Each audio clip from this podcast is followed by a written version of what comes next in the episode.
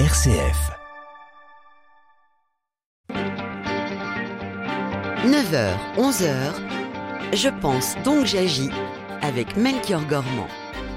Et bienvenue dans cette seconde partie de Je pense donc j'agis. On, on, continue sur cette même lancée après euh, s'être demandé comment on en était arrivé là et surtout comment l'homme est-il capable d'une telle atrocité en lien bien sûr avec, l'actualité. On va penser euh, aux plus jeunes d'entre nous qui doivent continuer à s'informer et qui peuvent tomber sur des images extrêmement difficiles à regarder d'ailleurs tout comme les adultes. Mais comment parler la guerre aux enfants avec quels mots, quels outils et quels supports On va en discuter avec nos invités jusqu'à 11h. Vous êtes toujours les bienvenus en direct avec vos témoignages. Vous êtes parents, comment parlez-vous de ces sujets sensibles à vos enfants? Est-ce que vous les mettez en garde peut-être euh, contre ces images de cette actualité qu'ils peuvent voir sur Internet? Et si vous êtes professeur, même question, comment parlez-vous de ces sujets, d'ailleurs qui ne sont pas dans, les programmes à, à, vos élèves? Et enfin, si vous connaissez une association ou une initiative qui permet de, de, parler de la guerre aux plus jeunes, là aussi on a envie de les, les connaître au 04 72 38 20 23 par mail à l'adresse direct.rcf.fr ou dans le groupe Facebook Je pense donc j'agis. Je pense donc j'agis 04 72 38 20 23. Et dans le même domaine, on accueillera notre chroniqueuse en, toute fin d'émission, Marion Denis du think tank Vers le Haut. Elle nous parlera de confiance en soi chez les, les jeunes. Ce sera à 10h50. Et pour nous accompagner jusqu'à 11h, je vous présente nos deux invités ce matin. Euh, Marie, Marie Dolinotte, est-ce que vous êtes là? Marie Delinotte qu'on va retrouver dans un instant depuis les, studios de RCF Hauts-de-France à Lille. Elle est médiatrice et responsable des, projets éducation aux médias et à l'information du FIGRA, un festival international du, du grand reportage d'actualité du documentaire de, de société. Elle est en train d'arriver. Bonjour Elena Pavel. Bonjour. Merci d'être avec nous sur RCF. Vous êtes professeur d'histoire-géographie en collège à Paris et vous êtes coordinatrice académique pour le second degré du CLEMI. Alors le CLEMI, hein, pour préciser, c'est le Centre pour l'éducation aux médias et à l'information. Pour vous, Elena, il faut parler de la guerre aux enfants. Ben de toute façon, ils vont en entendre parler ou ils vont voir des images comme vous l'avez bien expliqué. Donc, plutôt que de les laisser avec leurs angoisses et leurs questions, je pense que oui, il vaut mieux que nous, en tant qu'adultes, on puisse expliquer ce qui se passe en fait. Vous, en tant que professeur, c'est en, en, en, tout cas un réflexe que vous avez? Alors généralement, j'ai pas besoin d'aller les chercher. Moi, j'ai des élèves qui me posent des questions, ce que je vois comme plutôt un, un signe de confiance. Euh, donc en fait, euh, au fur et à mesure des cours, ou alors euh, à l'occasion d'une classe média, un dispositif d'éducation aux médias hebdomadaire, souvent les élèves ont des questions à poser. Et à ce moment-là, de toute façon, généralement quand il y a un événement important, un attentat, une guerre, une invasion, généralement les profs d'histoire se préparent quand même. Hein. On est très sollicité sur ce, on est très sollicité et très attendu sur ce genre de questions. Alors que c'est un programme, et je le disais en introduction, enfin, euh, ce sont des, des, événements qui ne sont pas prévus dans, dans le programme, hein, le, le, tronc commun, comme on dit. Non, non, bah, l'invasion de l'Ukraine, par exemple, non, clairement. Euh, le conflit euh, israélo-palestinien, euh, un petit peu plus, et encore quelques Oui, minutes en troisième et un peu plus longuement au lycée. Euh, parce qu'il y a un ancrage historique plus long, en fait, et plus ancien. Mais non, en fait, le, en tant qu'enseignant, on fait le choix pendant quelques minutes de, de consacrer du temps en fait à, cette nécessité. Hmm. Elena Pavel, je vous présente Marie Delinotte qui vient nous rejoindre. Bonjour Marie. Bonjour. Vous étiez pas loin, hein, c'est ce que je disais tout à l'heure. Euh, médiatrice et donc responsable des projets éducation aux médias, EMI, qu'on qu appellera aussi dans, dans l'émission, euh, mmh. du FIGRA. Et je le disais, hein, c'est un festival international du grand reportage d'actualité du documentaire de société. C'était la 30e édition euh, cette année. Il y aura une prochaine édition, bien sûr, en, en 2024, avec un objectif qui n'a peut-être pas changé depuis euh, le, les débuts du festival. Mieux comprendre le monde pour pour mieux se comprendre Ça n'a pas changé. Non, ça n'a pas changé. C'est l'esprit du FIGRA, mieux comprendre le, monde. Là, vous, vous entrez dans un dans une thématique de, de, de la guerre et de l'explication des images. Le FIGRA, c'est pas vraiment une thématique, c'est vraiment une ouverture sur le monde. Les sujets sont très variés. Mais bien sûr, euh, euh bien sûr, la guerre euh, entre entre aussi dans la sélection qui est faite pour le FIGRA. Hmm. Alors si, moi je vous invitais ce matin toutes les deux, c'est parce que déjà vous êtes complémentaires et puis on a à la fois la parole d'une professeure qui va parler d'un tel de tels événements à, ses élèves et puis aussi le, le, regard d'une personne qui travaille pour un festival qui va pouvoir montrer ou en tout cas essayer de montrer euh, euh, l'actualité. D'ailleurs, comment vous, faites, euh, vous, Marie de Linotte, parce que ça fait vraiment partie de votre fonction, c'est de chercher peut-être le documentaire à montrer sur tel sujet? Euh, ce n'est pas de montrer le documentaire qui va entrer dans un programme ou dans. C'est vraiment une pratique euh, culturelle et citoyenne. Donc, comme je disais, euh, il n'y a pas de thème. on ne s'adapte. C'est pas quand on, on, on, construit les parcours pour les enseignants qui s'inscrivent au, au, festival. on ne sert pas des disciplines. C'est vraiment une ouverture sur le monde.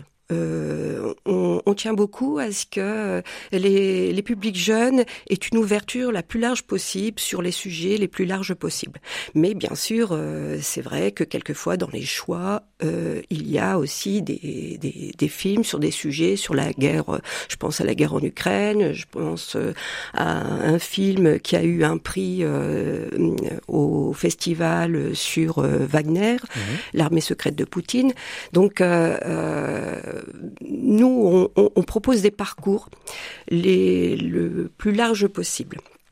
Et, euh, et adaptés surtout à l'âge et au niveau euh, des, des jeunes des hmm. publics jeunes. Mais ils, euh, ils viennent au festival en tant que festivaliers tout d'abord. C'est une immersion dans un festival. Et euh, donc euh, dans ces parcours, euh, on commence CM2, CM2.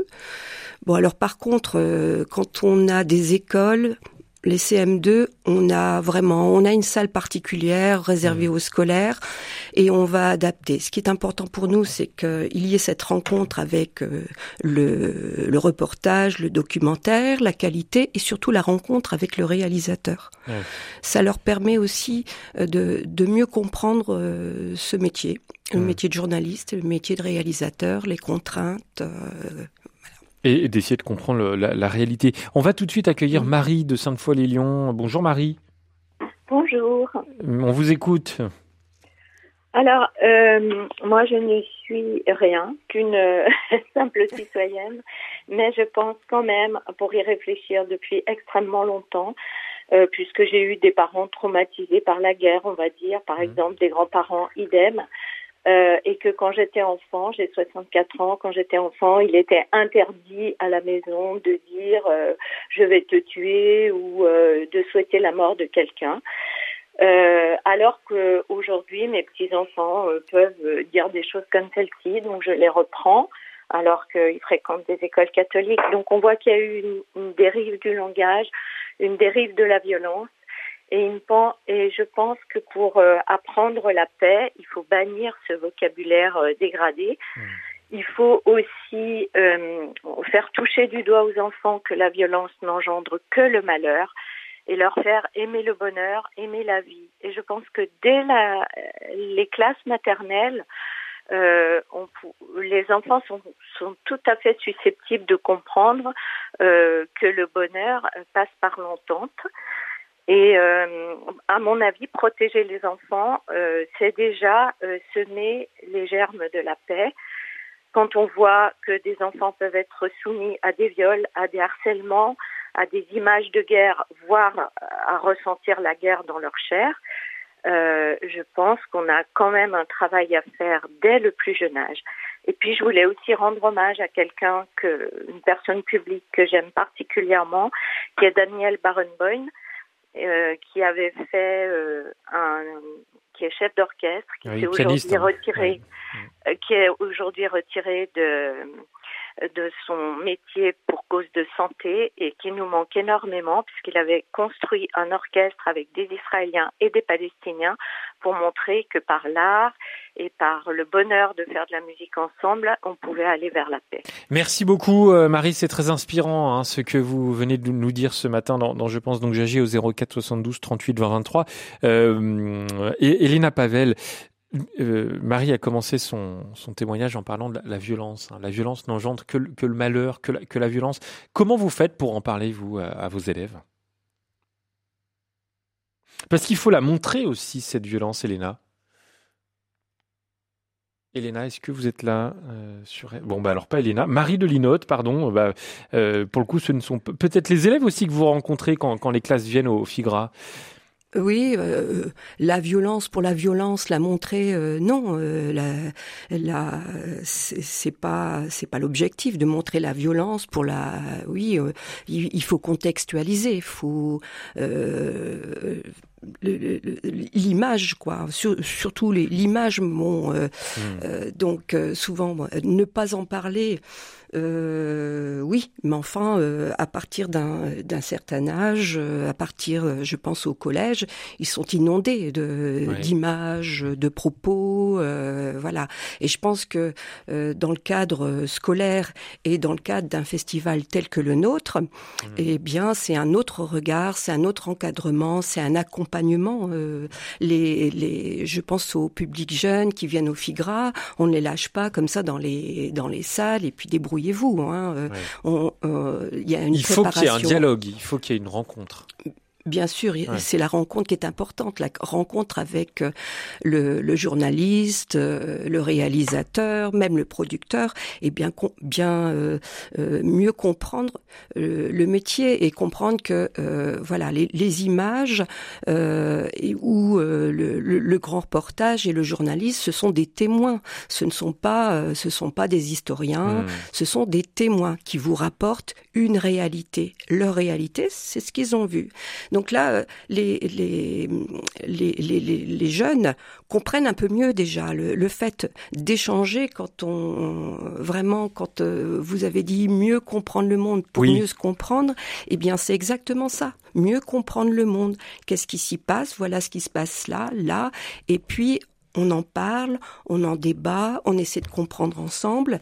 Euh, ça, c'est notre rôle euh, au FIGRA. Le FIGRA, c'est pas juste des projections, c'est aussi beaucoup, beaucoup de rencontres. On fait aussi. Il y a, un rôle d'éducation. Ouais, ça, c'est ce qu'on entend aussi. Oui, il y a un rôle d'éducation. Alors moi, je, je, euh, c'est pas pédagogique. Euh, voilà, c'est c'est surtout, comme je disais tout à l'heure, une une pratique culturelle et citoyenne. Euh, savoir euh, rencontrer, débattre, écouter, prendre la parole. C'est c'est tout un apprentissage euh, que l'on fait en immersion pendant une journée. Notre propos, c'est pas de faire de la pédagogie et de remplacer un enseignant. Non, pas du tout. C'est de de, de compléter. Vraiment, on travaille ensemble avec les enseignants pour préparer cette journée. Et c'est bien pour ça que vous êtes complémentaire. Hein. Je le répète ce matin. Très complémentaire. Voilà, très complémentaire. Euh, on a reçu l'année dernière 1800 euh, élèves. Hmm pendant quatre jours. Donc euh, c'est quelque chose, euh, c'est c'est pas un projet qui arrive comme ça, une sortie. C'est vraiment préparé en amont par les enseignants, c'est réfléchi, ils font de l'éducation média, ils font de l'analyse euh, de d'images, ils font ça très très bien. Après c'est c'est vraiment complémentaire. On a retrouvé Elena Pavel. Hein. Euh, Elena, je ne sais pas si vous avez entendu le, témoignage de Marie. J'allais vous répondre. Ah bah très bien. Voilà sur, sur, cette notion de, de violence, comment est-ce qu'on on parle, on montre aussi la, violence de, l'actualité aux, élèves. Comment vous faites, vous? Donc, en fait, la violence, ils y sont confrontés, de toute façon. Euh, ça peut être par un téléphone, ça peut être dans la cour d'école, ça peut être parce qu'on leur envoie comme image, etc. Donc je pense, euh, pour rejoindre euh, ce que disait ce que disait Marie, c'est que il faut plutôt éduquer en fait les élèves et leur leur permettre, quand ils sont face à une image violente, de pouvoir soit se protéger, soit réagir en fait. C'est-à-dire que cacher la violence, de toute façon, elle existe et malheureusement, on sait que les enfants de plus en plus jeunes ont accès à des images violentes en raison des réseaux sociaux ou parce qu'ils ont un téléphone en fait souvent beaucoup trop jeunes. Et donc, c'est euh, leur faire comprendre en quoi une image peut être dérangeante par sa violence, euh, puisqu'en fait il y a une espèce de banalisation de la violence et aussi de la part des plus jeunes ou des ados, une espèce de fascination pour la violence hein, aussi. On, on, le voit bien, euh, vous le voyez avec les jeux vidéo, etc. Donc essayez en fait euh, de leur expliquer en quoi une image violente est traumatisante et euh, finalement leur montrer aussi que le, le, message que véhiculent ces images qui circulent, et je ne parle pas euh, des documentaires de la FIGRA, finalement les habitudes à une forme de violence mmh. euh, qui, est, qui, qui, est, mauvaise, puisqu'il faut euh, revenir à l'essentiel. Euh, souvent, les images violentes écrasent un peu tout. Elles font oublier ben, les initiatives, effectivement, en faveur de la paix, l'idée aussi que on peut se construire sans cette violence. Mmh. Donc, nous, notre rôle, c'est de les accompagner. C'est pas de bannir les images violentes, mais c'est pas d'en montrer non plus. Hein. Les images ultra-violentes n'ont pas leur place dans une salle de classe, mais de leur dire, quand ils posent des questions, que oui, elles existent, que les réseaux de l'information ont changé, et qu'il y a aussi beaucoup de gens qui sont pas journalistes, qui vont diffuser en fait ces images violentes, de les avertir sur la violence de ces images sans susciter leur curiosité non plus, c'est difficile, et, euh, d'essayer de, leur apprendre à, trier euh, l'information, trier les images et puis se protéger. Vous avez la parole euh, comme euh, tous les matins, tout comme Marie qui est venue à l'antenne il y a quelques instants. Dites-nous si vous êtes parents ou grands-parents, comment parlez-vous de ces sujets euh, sensibles, hein, ces sujets d'actualité à vos enfants ou, petits-enfants? Est-ce que vous arrivez à les mettre en garde hein, pour toutes ces images qu'ils peuvent voir sur Internet? Si vous êtes professeur, même question. Bien sûr, vous avez la parole et on vous écoute. Et si vous connaissez une association ou une initiative proche de chez vous qui permet de, de parler de la guerre aux, aux plus jeunes, venez nous présenter tout cela et témoigner de toute façon 04 72 38 20 23. On vous accueille à l'antenne avec joie. Vous pouvez également nous laisser un mail à l'adresse direct.rcf.fr ou nous rejoindre dans notre groupe Facebook Je pense donc j'agis. Vous êtes plus de 1600 hein, dans ce groupe et vous pouvez euh, laisser vos, vos messages qu'on lira ensuite en direct pendant l'émission. J'ai rêvé. C'était une soirée d'hiver, j'étais rentré pas trop tard. J'ai regardé. L'atmosphère était légère, vous faisiez vos devoirs, j'ai aimé. Vous m'avez regardé d'un air qui était content de me voir. Je vous ai trouvé plein de lumière, dehors il faisait tout noir. Je vous ai pas dit que j'étais fier, je vous ai souri sans le savoir. J'ai rêvé. C'était une soirée d'été, on revenait de votre entraînement. J'ai regardé. Vos mines un peu fatiguées, vos yeux bleus inspirants. J'ai aimé.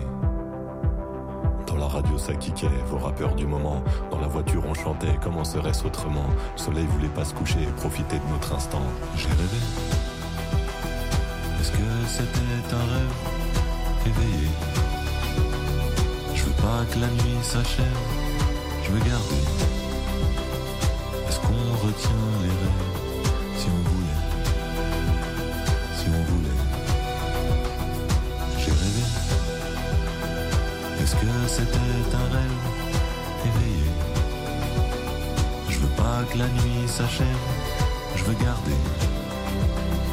Est-ce qu'on retient les rêves? Si on voulait Si on voulait. J'ai rêvé. C'était l'hiver tôt le matin, juste avant que le jour se lève. J'ai regardé. Vos yeux endormis sereins autour de la table du petit-déj. J'ai aimé. Il y avait l'odeur du grille-pain et vous me racontiez vos rêves, de drôles d'histoires de requins et de marins qu'on enlève. C'était un matin commun, mais comme un privilège. J'ai rêvé. C'était l'été à la campagne, il y avait de belles éclaircies. J'ai regardé. C'était peut-être à la montagne, les rêves c'est pas très précis. J'ai aimé. Vous me disiez que c'était relou, cette crème solaire à s'enduire. Il y avait du bonheur partout et vous vouliez vous resservir. Je restais tout le temps avec vous pour pas vous sentir grandir. J'ai rêvé c'était un rêve éveillé. Je veux pas que la nuit s'achève, je veux garder.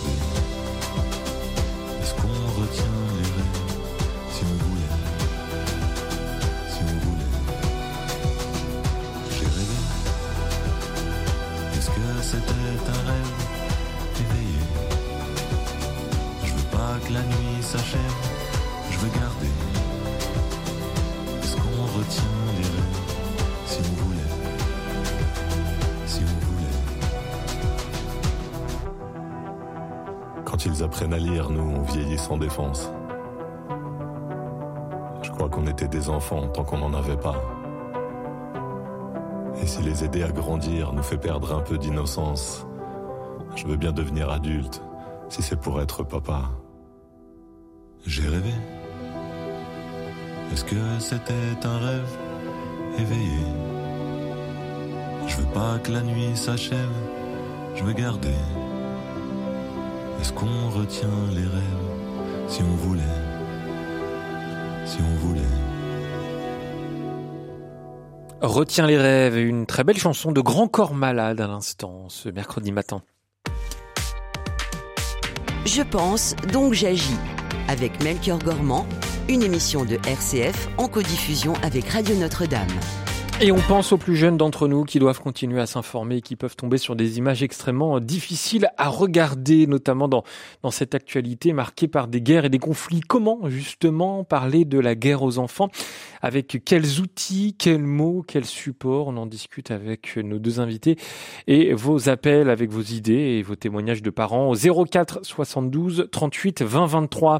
Marie Delinotte, je rappelle que vous êtes médiatrice et responsable des projets éducation aux médias et à l'information du FIGRA, c'est le Festival international du grand reportage d'actualité et du documentaire de société. Et puis euh, Elena Pavel avec nous également, professeure d'histoire-géographie en collège à Paris et coordinatrice académique pour le second degré du CLEMI, euh, le Centre pour l'éducation aux médias et à l'information. Ça nécessite pour vous en tant que professeur, euh, Elena, de, vous informer sur l'actualité? Oui, c'est. Euh, mais je pense que les professeurs d'histoire-géographie s'informent énormément, hein, lisent la presse, euh, sont souvent quand même très connectés, très réactifs. Mais euh, oui, et bah, par exemple, on peut. Alors autant le, conflit israélo-palestinien est quand même plutôt bien bien maîtrisé, l'invasion de l'Ukraine avec l'histoire de l'URSS aussi.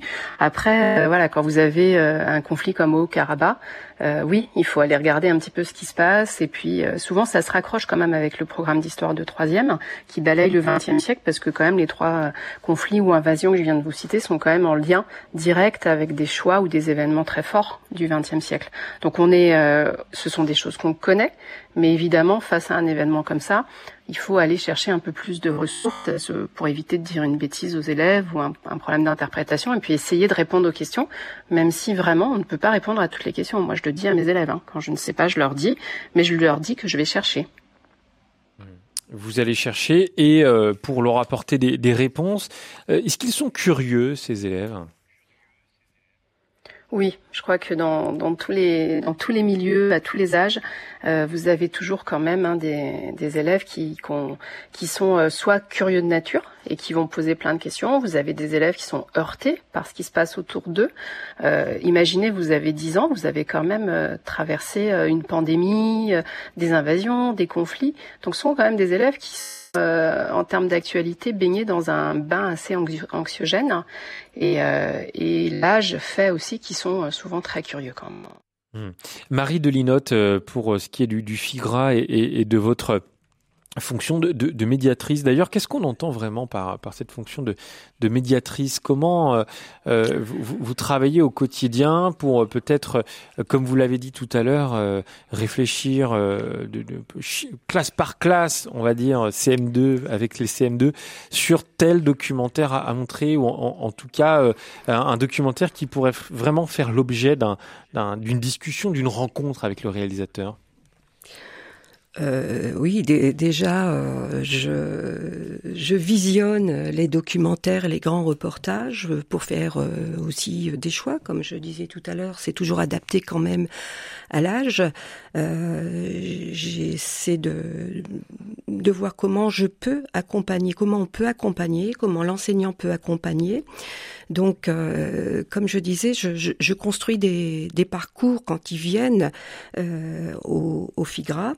Euh, on a des ateliers euh, médias, on a des masterclass avec des entrées euh, selon le niveau plus, voilà, plus historique, plus après, plus, plus esthétique ou cinématographique. On, on, on, essaie, moi j'essaie, mon rôle c'est d'accompagner l'enseignement parce que en fait, euh, il y a toujours une espèce de, de pas de méfiance, mais un peu de recul euh, euh, de la part des enseignants par rapport euh, par rapport à, l'image, on parlait de, de violence déjà au, Figra. Euh, euh, bon, on essaie de de faire très attention. On n'est pas dans le voyeurisme. Le montrer des images fortes et des et c'est comment dire, euh, c'est parfois important, mais il faut les accompagner. C'est vrai, tout à l'heure on parlait, il faut les accompagner. Donc euh, souvent on parlait de curiosité.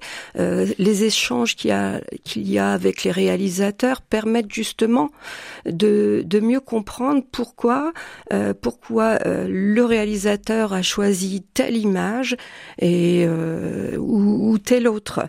Donc c'est, c'est vraiment et c'est vrai qu'ils sont euh, on parlait de curiosité, sont très curieux, très ouverts. Et euh, tout à l'heure, on parlait de, euh, de, de cette violence. Que je pense que ce qui, on essaie, moi, mon rôle aussi, c'est de développer une certaine, une certaine empathie mmh. et et par les rencontres, échanger, parce que les, les, les jeunes sont sont dans les salles avec c'est intergénérationnel donc euh, là aussi, il y a des rencontres qui se font avec euh, les personnes qui sont là, euh, des adultes, ils échangent. C'est vraiment un, un, lieu d'échange et j'essaie de développer ça. mon rôle aussi, donc médiatrice, c'est de, de, de, construire aussi des autres projets parce que le FIGRA, pour, à destination des jeunes, ne se contente pas du festival. Le, le festival voyage aussi. Donc on a mis en place des dispositifs sur euh, l'année scolaire, euh, un euh, que l'on appelle Retour sur le FIGRA, donc à l'initiative de d'enseignants qui ont envie justement d'organiser une à deux journées de, de projection avec des rencontres avec les journalistes. Donc on, on, construit ces deux journées, une ou deux journées. C'est un vrai programme. ouais. C'est un, c'est un vrai programme. C'est vraiment un je dirais, un, petit festival que l'enseignant euh, propose avec euh, notre aide, avec mon aide, euh, dans le cadre de son de son lycée. Alors, ce qui est important pour nous, c'est respecter les conditions d'un festival. C'est déjà la projection. les, jeunes sont habitués à des petits écrans.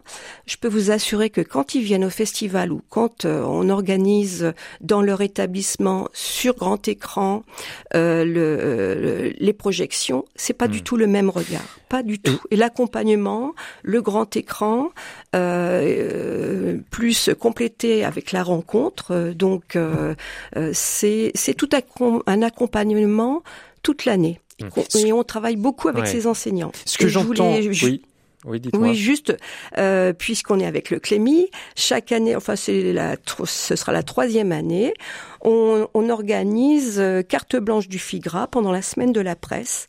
Et sur notre site, il y a six films primés qui sont en accès libre et gratuit euh, pour les professeurs, avec leurs élèves, euh, en dehors de, du temps scolaire. Et il y a des dossiers d'accompagnement qui permettent d'avoir des pistes, euh, soit pour les, les, les, jeunes, soit pour les enseignants. Mmh. Voilà, donc vous voyez, on essaie sur l'année d'avoir un, oui, d'avoir un fil conducteur, de ne pas les enseignants ne, ne excusez-moi de l'expression, ne balancent pas leurs hmm. élèves comme ça une journée euh, au FIGRA. Hmm. Tout est vraiment préparé en amont. Il y a vraiment euh, une, euh, une relation qui s'établit entre l'enseignant et, les élèves, FIGRA et, moi-même. Et les élèves. Voilà. C'est très important. Et ce que je retiens dans, dans, tout ce que vous dites ce matin, euh, Marie et Elena, c'est euh, vraiment cette nécessité euh, de, de, de discuter et, et, de proposer des vrais temps de, de, parole, de discussion, de rencontres avec bien sûr les réalisateurs, mais, mais plus généralement autour de, de l'actualité. Ça, je note. Et puis on, on, va discuter dans un instant du, du lien avec les parents parce qu'ils ont aussi une importance hein, dans, dans, cette histoire. D'ailleurs, en tant que parent, vous nous appelez au 04 72 38 20 23 pour venir témoigner en direct à l'antenne avec nous. À tout de suite.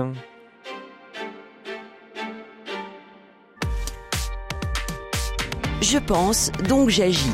Avec Melchior Gormand, une émission de RCF en codiffusion avec Radio Notre-Dame. Avec toujours, ça n'a pas changé depuis une minute, Marie Delinotte, médiatrice et responsable des projets éducation aux médias et à l'information du FIGRA. Et le FIGRA, je rappelle que c'est le Festival international du grand reportage d'actualité et du documentaire de société. Elena Pavel avec nous également, professeure d'histoire-géographie en collège à Paris, et puis coordinatrice pour le second degré du CLEMI, le Centre pour l'éducation aux médias et à l'information. Bonjour Anne-Marie. Oui, bonjour. J'appelle pour vous parler de, des jeux vidéo concernant les, les, jeunes ou les enfants. Oui. Parce que j'ai un de mes neveux qui jouait à la, à la guerre euh, avec les Allemands au début des années 2000, euh, au début des jeux vidéo. Et ça m'avait choqué parce qu'en plus, il disait les Allemands, alors que moi, j'étais obligée de lui expliquer que non, ce n'était pas des Allemands, c'était la guerre avec les nazis pendant la Seconde Guerre mondiale. Et à l'époque, il avait, euh, c'était avant, avant l'âge de 15 ans. Donc ça m'avait choqué parce qu'il pouvait les acheter librement. Et il m'avait même dit, de, il n'avait pas l'âge d'avoir ces jeux vidéo. Et il m'avait dit, euh, n'en parlez pas à mes parents. Mm.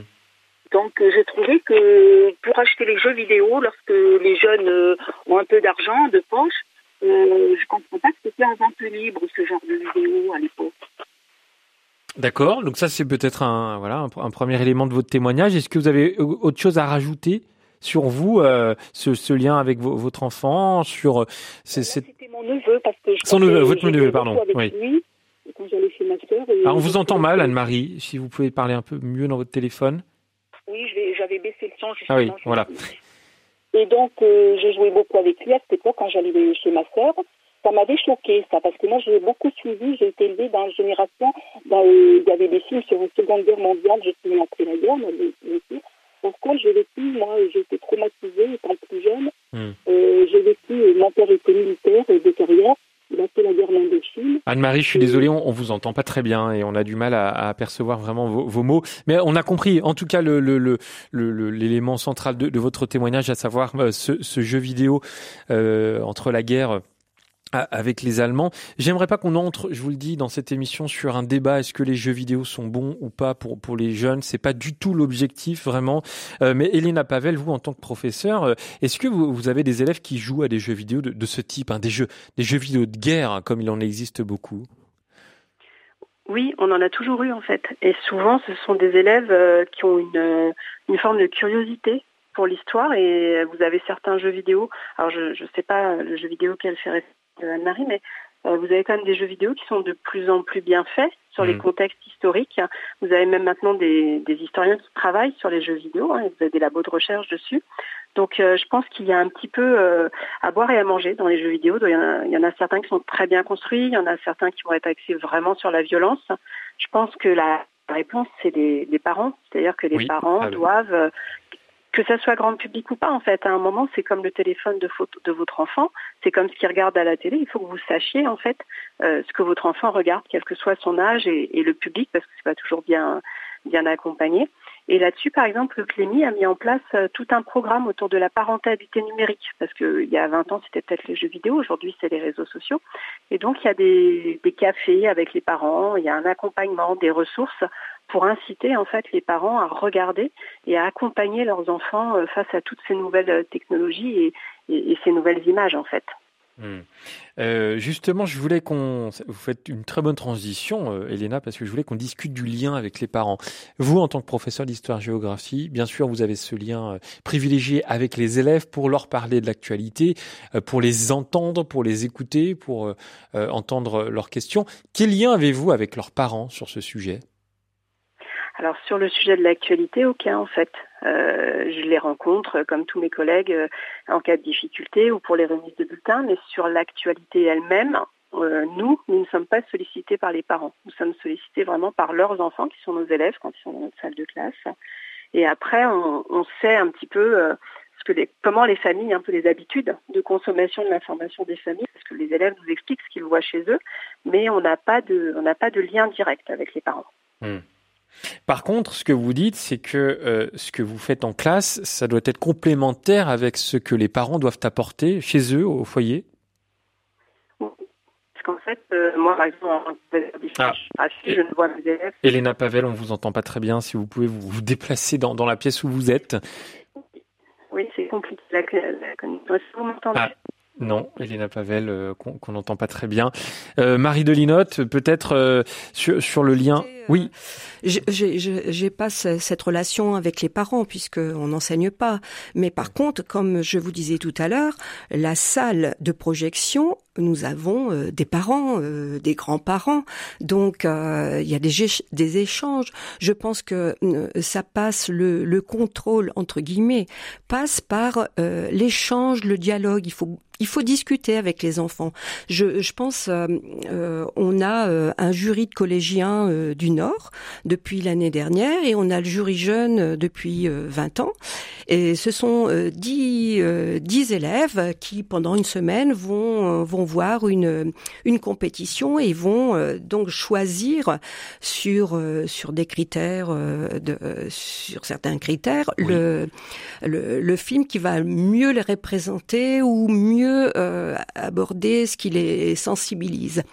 Et euh, il y a le dialogue, c'est essentiel. On ne peut pas laisser. Euh, je vois ces, ces, jeunes et je pense surtout aux, collégiens de, de quatrième qui voient la compétition de moins de 40 il y a des films assez difficiles. Hein eh bien, c'est d'une intelligence qu'ils peuvent apporter, c'est pertinent et euh, il y a beaucoup d'empathie. Euh, euh, tout à l'heure, on parlait de violence, mais je pense à ces jeunes collégiens qui ont choisi un film. enfin, ce qu'ils trouvaient violent, c'est que des enfants puissent se mourir de faim, qu'il n'ait pas l'accès à l'éducation, l'école. Enfin, donc où situe-t-on le la violence?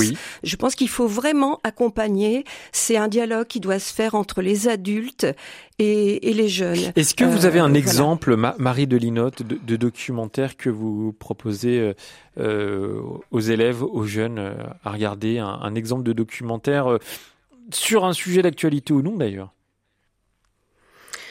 Un exemple dans notre programmation, je pense. Euh, euh, je, un exemple. Je pense à.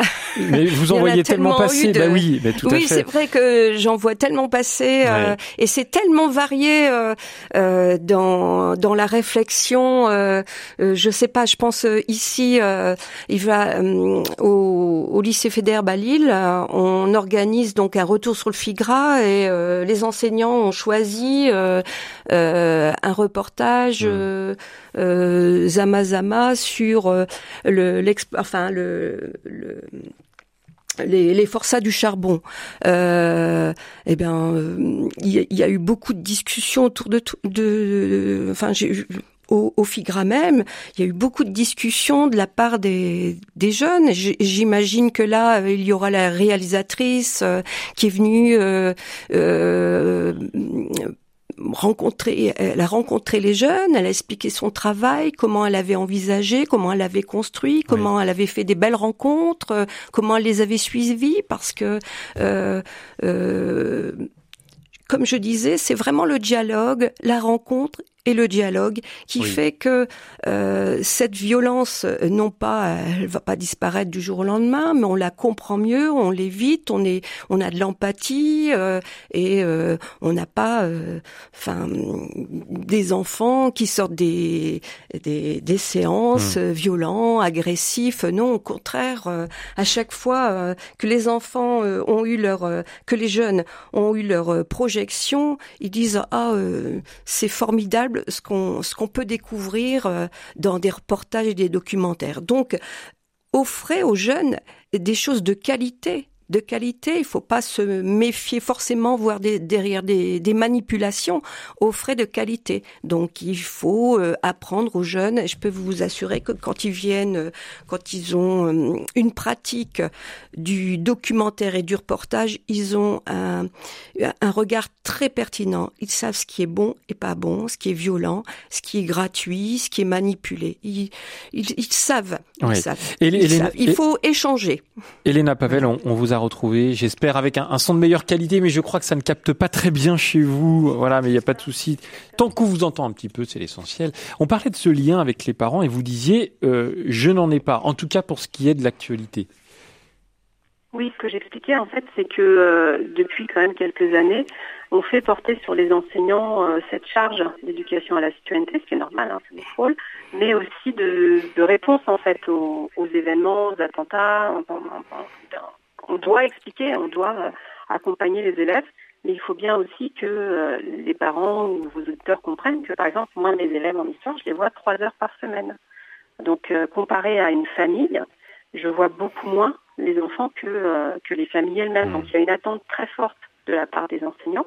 Et les enseignants font un travail, se forment. Vous voyez, dans le cas de la FIGRA, par exemple, ils se déplacent dans un établissement. C'est-à-dire qu'en amont, il y a un programme monté par les collègues aussi. Mais il faut bien voir que l'essentiel quand même de l'éducation se fait à la maison et que l'image aux accès violents ne se fait pas en classe, elle se fait en dehors de l'école. Donc nous, en fait, on court derrière un petit peu euh, euh, un train qu'on n'arrive pas toujours à rattraper. C'est-à-dire qu'il faut vraiment, en tant que en tant que parent, prendre sa part. C'est alors les gens travaillent, c'est normal. Ils n'ont pas toujours le temps d'être toujours derrière leurs enfants. Mais il ne faut pas négliger ce moment. Ouais. Mais en fait, il faut. Euh, c'est difficile hein, quand on a des hmm. ados. On, on, se dit qu'en plus, on est sorti un peu de la période où il faut tout le temps les chapeauter. Mais il faut vraiment faire cet effort, en fait, de savoir ce qu'ils regardent, de d'échanger, comme le disait avant Marie, mais d'échanger même, à table. Il faut des temps de convivialité où vos enfants vous racontent ce qu'ils voient. Hmm. En fait, c'est-à-dire que on est très facilement dans nos bulles, hein, chacun, même nous adultes, hein, sur nos téléphones, euh, dans, dans, nos vies professionnelles. Mais il faut vraiment euh, prendre ce temps euh, parce que les enfants ne parlent pas toujours, donc il faut vraiment qu'ils aient l'habitude de hmm. raconter aux parents. Nous, on peut, ils nous racontent beaucoup de choses, les élèves, vraiment. Je, je suis tout à fait d'accord. L'accompagnement, ça doit se, se faire euh, à tout moment de la journée. Moi, je, je me souviens toute petite, je regardais les informations ou les grands magazines avec mes parents et on commentait, on en parlait à table, ou euh, mes parents me préparaient, euh, euh, on en discutait après. Et c'est important cette cette parole, ces échanges, mmh. et, et, ça permet après de, de faire soi, de se construire, de se construire et et, et, et pas euh, focaliser sur euh, la violence, la violence. Euh, non, il fait, c'est, c'est l'échange, le mmh. dialogue euh, à, à, tout moment de la journée, parents, professeurs, entre amis. Il faut apprendre à, à, échanger, à dialoguer, à s'écouter surtout. Mmh. Alors ça, que j'ai, ça c'est un vrai défi. c'est hein. important. Ouais, ouais. C'est un vrai défi. L'écoute de l'autre. eh bien, j'ai remarqué de, dans le cadre de ces euh, de, de, ces jurys de, de jeunes que c'est la première difficulté, c'est d'écouter l'autre, ce qu'il a à dire, mmh. de, de, reprendre, d'échanger, de voilà, d'avoir un, un, véritablement et d'avoir euh, vraiment un échange, pas de, de se confronter, parce qu'on parle toujours de confronter, confronter. Je n'aime pas ce mot-là. Je préfère euh, échanger, euh, dialoguer, écouter l'autre, reprendre. Euh, oui, c'est, mais pas se confronter. Hmm. On a l'impression que chacun doit avoir une position et puis doit amener l'autre à avoir la même position. Non, hmm. ce qu'on essaie de faire, c'est ce qu'on a, c'est ce dialogue. J'aimerais qu'on écoute André de La Rochelle au 04 72 38 20 23. Bonjour André. Oui, bonjour. Euh, et puis bravo à celle qui, qui a parlé, qui m'a précédé. Là, je suis un peu ému. Vous savez, j'ai 83 ans. Je ne vais pas parler beaucoup, mais juste euh, le fait que j'ai été dans un lycée, oui, euh, parler de surtout l'éducation aux droits de l'homme, parce qu'il y, y, a une section spéciale dans mon association qui s'appelle l'ACAT, l'Action des chrétiens pour l'abolition de la torture et des exécutions capitales, qui va avoir 50 ans l'année prochaine. Donc ils ont une commission spéciale jeunesse et ils nous envoient dans les lycées parler, parler des tortures. Je crois que une des violences qui est, qui est terrible de nos jours, c'est bien la torture, vous savez. Hmm. Merci beaucoup. voilà, et donc euh, je crois que c'est important. Euh, euh, J'en ai, ai, parlé à mes enfants aussi, hein. j'ai quatre enfants, et mon fils est, est, allé justement euh, comment en Allemagne dans le dans le camp de euh, où, où, mon père a été en, a été déporté. Et donc là c'est une, une, violence qu'il a constatée sur place. Ça lui a, ça l'a très ému vous savez. Et ça j'en ai parlé à mes élèves que, que mon, mon, mon père a été comment assassiné par les par les Allemands Merci, merci beaucoup André euh, d'être venu à l'antenne pour euh, nous parler de cette belle association, hein, l'ACAT, A4.fr pour aller beaucoup plus loin. Euh, Elena Pavel, vous, vous n'êtes pas seule. Hein. On a cité bien sûr le FIGRA, qui est une manière aussi de, de montrer la, la réalité, d'expliquer euh, la guerre aux enfants. On, on, parle aussi du CLEMI, le Centre pour l'éducation aux médias, à l'information. Mais il y a, y a, de plus en plus d'organismes, d'associations, d'initiatives qui fleurissent ici et là en, en France et, et qui parlent de, de de, cette thématique, c'est bah, comment on éduque les, plus jeunes et même les adultes. N'oublions pas les adultes, hein, et, même euh, voilà les, adultes à l'éducation et à l'information. Vous n'êtes pas seul. Non, non. Euh, depuis, en fait, depuis 2015, vous avez eu quand même l'éducation aux médias. On en fait depuis longtemps en France. Hein. Le CLEMI a fêté l'année dernière ses 40 ans. Mais euh, depuis 2015, il y a quand même une prise de conscience que le lien un petit peu entre médias et population pouvait être un peu mal compris ou un peu rompu. Et vous avez quand même euh, de gros médias, et notamment euh, publics, qui s'engagent depuis quelques années et qui mettent, qui font la même chose que la FIGRA en fait, qui vont euh, créer des partenariats au long cours. Vous avez France Inter qui a commencé avec le programme Interclasse, euh, et là vous avez euh, France TV qui vient de signer une convention avec le ministère de l'Éducation nationale et qui a noté le CLEMI. Donc en fait, les grands médias prennent leur part de plus en plus. Les journalistes viennent dans les écoles. Euh, pour la semaine de la presse et des médias à l'école, par exemple, il y a énormément de rencontres qui sont mises en place, des visites de rédaction, des émissions avec les élèves. Et à côté de ça, vous avez une offre de formation en éducation aux médias et à l'information qui se multiplie. Donc il y a vraiment une prise de conscience, en fait, de la nécessité d'éduquer mmh. aux médias, de donner des moyens et euh, une prise de conscience des acteurs. Parce que nous, enseignants, ne sommes pas professionnels de l'information. Euh, donc on a besoin un petit peu de ces journalistes. Euh, c'est important, en fait, cette rencontre, parce que euh, on entend parfois que les journalistes sont tous euh, euh, des mauvais journalistes, corrompus, pourris, euh, partials, ce que vous voulez. Enfin, il y a quand même une défiance envers l'information depuis l'apparition des réseaux sociaux. Et cette rencontre avec le vrai journaliste, cette incarnation au sens premier du terme, est très importante pour les élèves parce que ça leur permet de voir comment quelqu'un travaille sur le temps long. et puis insulter quelqu'un ou médire de quelqu'un, c'est beaucoup moins facile quand vous l'avez en face de vous. Euh, et donc, ces, ces, moments privilégiés de rencontre apportent aussi beaucoup aux élèves. Ça, ça, ça les aide à comprendre un petit peu ce qu'est l'écosystème de mmh. l'information, le chemin d'une information. Il faut continuer absolument à aller dans ce sens où les parents, euh, l'école avec un grand E, et puis les acteurs de l'information doivent travailler ensemble. Oui. Elisabeth nous a rejoint depuis Paris au 04 72 38 20 23. Bonjour Elisabeth. Bonjour. Eh bien, je suis née en 1938 et jamais ma famille ne m'a parlé de la guerre. Et je, et je, leur en suis reconnaissante parce que ça m'a permis de garder mon, mon, esprit de petite enfance euh, intact, alors que j'ai connu quand même quelques alertes à la bombe, ou j'allais quelquefois dans les tranchées, on allait la nuit dans les tranchées. Mmh. Mais j'ai jamais eu peur grâce à eux parce qu'ils étaient très solides. Voilà, je, je, je pense qu'il ne faut pas parler de, de cela à autres jeunes enfants. Et je pense qu'il ne faut pas les charger trop, trop petits, trop forts.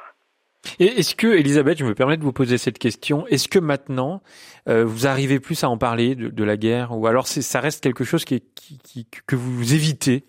Euh, Si j'en parle, mais à mes, à mes amis proches, avec mmh. mes amis proches, oui. Oui, oui, j'en parle, bien sûr. Donc pour vous, il faudrait plutôt attendre euh, peut-être le, le, le, collège pour parler de ces sujets, euh, voilà. Je pense parce que les enfants, les jeunes enfants, ils ont besoin d'avoir leur, leur petite, de, comment dire, ils ont droit à leur petite enfance. Il faut pas leur voler ça. Et leur petite enfance, il y a quand même quelque chose de, de, de merveilleux qui est, qui, est, qui est sain pour eux, pour, leur, pour leur avenir. Mmh. Si c'est trop lourd, trop petit, je pense que c'est néfaste pour eux. Merci beaucoup, Elisabeth, pour euh, votre témoignage dans Je pense donc j'agis. Euh, Marie de Linotte, ce que, ce que j'entends à travers ce, témoignage, c'est la question euh, est-ce qu'il y a un, âge pour, parler de, de certains sujets? Est-ce qu'il faut attendre, peut-être? Alors, pour dur parler à dire, de certains hein. sujets, c'est difficile. Et il y a un âge, certainement, euh, comme je le disais tout à l'heure, pour regarder des, des reportages ou des documentaires qui parlent de sujets aussi graves, parce qu'il y a des concepts qui échappent aux enfants. Ils peuvent pas. Euh, mais euh, après, des enfants entendent autour d'eux. Je ne sais pas, dans une famille, comment on met la radio, mmh. ou on met, on met RCF, on met, la ouais. télé, on met RCF. On, on parle de la guerre, donc il y a des, on est forcément à un moment, les enfants sont confrontés. Bien, on peut aussi, euh, on, c'est comme si on ne parlait pas non plus. Il faut pas parler de la mort, faut pas parler de. Si on peut en parler de façon avec une certaine distance, et on n'est pas obligé non plus. C'est vrai qu'on n'est pas, on n'a pas à, à, mettre devant leurs yeux des reportages qu'ils ne pourraient pas comprendre. Avec, euh, c'est vrai que je vois pas euh, euh des enfants de 4-5 ans euh, regarder les reportages au FICRA. Euh, comme je disais tout à l'heure, euh, on commence avec l'image parce que bah, c'est l'âge aussi des CM2 où ils vont avoir leur téléphone, ils vont être confrontés à de, de, de aux réseaux sociaux, euh, aux réseaux sociaux, de l'information. Alors je je parle même pas des fake news, je parle juste de l'information très réduite. On a euh, euh leur faire comprendre, nous on essaie de leur faire comprendre que les news, euh, les reportages de news ne sont pas des reportages tels qu'on peut les voir, des grands reportages ou des documentaires tels qu'on peut les voir euh, au, au, FICRA. Euh, ces reportages hum. et ces documentaires, euh, ce sont des euh, télévisu euh, télévisuels. On les voit à la télé. Donc c'est aussi leur apprendre à faire des choix, et du des tri. choix de voilà et du tri. J'aimerais qu'on accueille Françoise puisqu'on arrive doucement à la fin de l'émission. Bonjour Françoise. Oui, bonjour à tous. Euh, je, euh, c'est très simple. Je veux dire, je comprends pas pourquoi avec tout, toutes ces, ces techniques euh, climi là de, de lien éducatif, de médiation, Mhm. euh, on, on arrive à cet échec. Quel échec? eh bien, les, euh, les, l'échec que un, un professeur ait été assassiné, Hmm. c'est, c'est, c'est, un- c'est un paradoxe. Parce que, euh, enfin, euh, on doit euh, faire, au lieu de faire du, du bachotage ou, ou du formatage, éduquer les gens à être, enfin, les élèves, à être des, des hommes, à avoir l'esprit critique. Ouais. Pour vous, vous ne comprenez pas comment on en est arrivé là, et ça rejoint d'ailleurs un, peu l'objet de la, première partie de Je pense donc j'agis. Merci Françoise, et c'est vrai, Elena Pavel, elle, a raison Françoise, parce que moi en préparant cette émission, je sais que vous êtes professeur d'histoire-géographie, évidemment que j'ai pensé à, Samuel Paty, qui était en train d'enseigner, en train de euh, peut-être de raconter la- l'actualité comme vous le faites. Comment vous, euh, je suis désolé, c'est peut-être une question très personnelle, mais, mais comment vous réagissez quand vous voyez justement malheureusement ce, type d'assassinat On peut penser également à, à Dominique Bernard hein, qui a été assassiné à, à Arras. Euh, Est-ce que ça, ça, ça vous fait douter? Euh, douter, non. Parce que euh, dans le cas de Samuel Paty, comme dans le cas de Dominique Bernard, c'est quand même un, un cas très, très particulier. C'est-à-dire que euh, ce sont deux, deux collègues qui ont rencontré euh, sur leur chemin des personnes radicalisées, en fait. C'est-à-dire que euh, euh, par, parler d'échec, euh, non. En fait, ce sont, ce, sont des, ce sont des drames qui sont liés au terrorisme de manière quand même très spécifique, un terrorisme islamiste ici. Et, euh, et en fait, euh, c'est euh, à ce moment-là, il y a plutôt une réflexion sur le parcours de ces jeunes, sur la radicalisation, mais faire comprendre aux élèves justement que euh, le terrorisme existe, hein, euh, leur faire comprendre ce qu'est la radicalisation euh, fait aussi partie hein, de, de notre travail. Et je pense que c'est euh, c'est nécessaire. Et non, il faut absolument pas baisser les bras. Sur, euh, sur l'information depuis plusieurs années, on sait que les jeunes se forment de mieux en mieux. En fait, c'est-à-dire qu'on a une image assez déformée euh, où on aurait des jeunes euh, qui seraient perméables aux fake news, euh, qui raconteraient n'importe quoi, etc. Euh, les études montrent que non, en fait. hein, les enseignants, les élèves euh, font la part des choses entre les sources, euh, se renseignent auprès de leurs parents ou auprès de leurs professeurs, font bien la part des choses d'un influenceur, de quand on leur vend quelque chose, par exemple.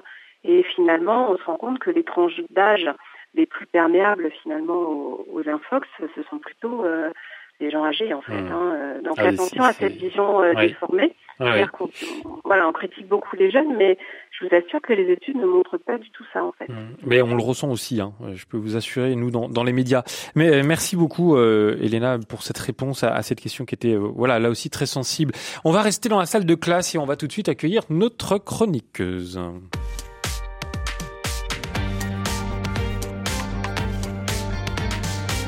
Et nous retrouvons Marion Denis du think tank Vers le haut. Bonjour Marion. Bonjour Melchior, bonjour à tous. Vous nous parlez ce matin de confiance en soi chez les, euh, chez les jeunes. Oui, tout à fait. Alors, une bonne estime de soi, on le sait, joue un rôle essentiel pour la santé mentale. Elle aide à développer euh, des relations saines, à se sentir bien dans sa peau et à atteindre ses objectifs. C'est une force intérieure qui peut transformer nos vies et ouvrir des portes insoupçonnées. Et pourquoi la confiance en soi est-elle si cruciale, surtout à l'adolescence? Alors nous sommes tous conscients que l'adolescence euh, est une période de changement, d'exploration et de découverte. C'est pendant cette période que la construction de l'identité et la recherche de sa place dans le monde prennent tout leur sens. C'est là que la confiance en soi joue un rôle déterminant. Une confiance solide permet aux jeunes de relever des défis, de surmonter les obstacles et d'explorer leur potentiel. Cependant, il est important de souligner que la confiance en soi ne se développe pas tout seul. Hmm. Alors si vous êtes là Marion, et comme à chaque fois c'est pour nous parler d'initiative, hein, quel projet pourrions-nous imaginer pour que les jeunes développent leur confiance en eux? Alors un espace où les jeunes peuvent explorer leurs talents, découvrir de nouvelles passions et interagir avec des mentors bienveillants, le projet Moteur offre cet environnement enrichissant favorisant le développement personnel et l'expression créative. C'est un véritable catalyseur pour renforcer la confiance en soi euh, chez les jeunes, les aidant à découvrir leur potentiel inexploité. Le projet moteur, c'est bien plus qu'un projet, c'est une plateforme innovante pour aider les jeunes de 14 à 22 ans à mieux se connaître et à construire un avenir professionnel épanoui. Alors c'est un concours, euh, c'est un concours de court métrage, une vitrine pour l'expression créative où les jeunes peuvent partager euh, leurs histoires avec le monde. Il y a aussi les campus euh, de la confiance avec un autre volet du projet moteur, un lieu d'apprentissage et d'inspiration. Mmh. Les jeunes se rassemblent, explorent leurs talents, participent à des ateliers enrichissants et échangent avec des mentors. C'est là que la confiance en soi prend racine dans un environnement positif et stimulant. Et, vous venez, euh, Marion, de publier les résultats d'un baromètre sur la confiance chez Vers. Euh, est-ce que vous pourriez nous en dire quelques mots rapidement? Alors oui, nous avons décrypté les résultats de notre baromètre annuel Jeunesse et confiance où nous portons une attention euh, particulière cette année sur la confiance en soi, en plus de la confiance en l'avenir et la confiance aux autres. Et alors quand nous posons la question aux jeunes, est-ce que vous avez confiance en vous? Ils affirment à 74% que oui. Et pourtant, quand on creuse, on se rend compte que cette réponse euh, cache des fragilités et des disparités. Mais euh, pour en savoir davantage, il faudra lire notre décryptage. Et voilà, Marion Denis, merci beaucoup pour euh, nous avoir parlé de tout cela avec le think tank Vers le haut à retrouver sur verslhaut.org. Bah, comme quoi tout est lié, hein, que ce soit parler de la guerre aux enfants ou de leur confiance en eux. Et eh bah, c'est aussi un, sujet à évoquer en classe. Merci vraiment, Elena Pavel et Marie Delinotte, d'avoir été avec nous pour nous parler à la fois du, Figra et du Clémy. On mettra les liens sur euh, rcf.fr. Fin de la classe pour ce matin. Merci à, Pascal, euh, qui était notre professeur à la réalisation. Merci à Maria, Catherine, Radio Notre-Dame et RCF Hauts-de-France qui ont permis ce matin la, réalisation. On va se retrouver demain, euh, jeudi de 9h à 11h, avec euh, une émission consacrée à l'alcoolisme. Comment prévenir l'alcoolisme et puis comment également aider les, proches de, personnes malades de, de l'alcoolisme. Ce sera notre sujet de 9h à 11h avec vos témoignages d'ailleurs dès maintenant si vous le souhaitez dans le groupe Facebook. Je pense donc j'agis d'ici là. Passez une très bonne journée.